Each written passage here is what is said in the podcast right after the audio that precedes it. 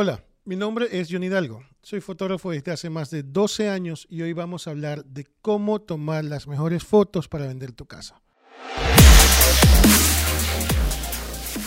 He dividido este contenido en dos puntos que para mí son los más importantes que debes tener en cuenta si decides hacer este trabajo por tu cuenta o incluso para entender qué esperar cuando contratas a alguien. El número uno es la composición. Aunque esta palabra suena muy técnica, significa que debemos tener conciencia de todos los elementos que componen la fotografía. Esto es, por ejemplo, la posición de los muebles, que el espacio que vayas a fotografiar esté limpio, que esté todo en orden y sobre todo cuidar que la fotografía no se vea llena de elementos innecesarios que puedan dar un mensaje equivocado a los posibles compradores. Recuerda que las imágenes causan emociones y lo que queremos transmitir es que esta casa que estás vendiendo se sienta como la casa que alguien quiere comprar para vivir con su familia. Y número dos, la iluminación. En este punto debes asegurarte de saber dónde están las fuentes de luz. Tendrás, por supuesto, las luces naturales como ventanas, puertas o balcones. Y tendrás, y tendrás las luces artificiales, que pueden ser las luces propias de la casa. En el caso de la luz natural, te doy las siguientes recomendaciones. Durante un día soleado podrás tomar las fotos de los espacios exteriores, tanto del frente de la casa, desde las dos esquinas, tanto del lado derecho o izquierdo, y también puedes tomar desde la parte de atrás. Claro está que si tiene patio es una muy buena idea mostrarlo.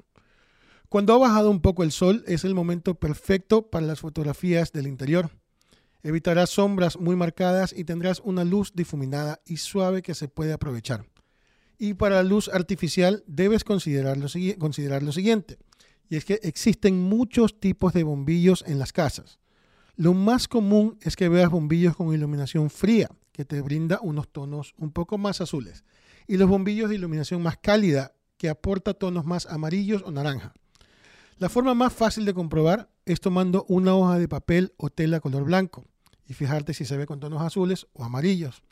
La recomendación aquí es que en cada espacio que vas a tomar las fotografías tengas todos los bombillos de esta área del mismo tipo.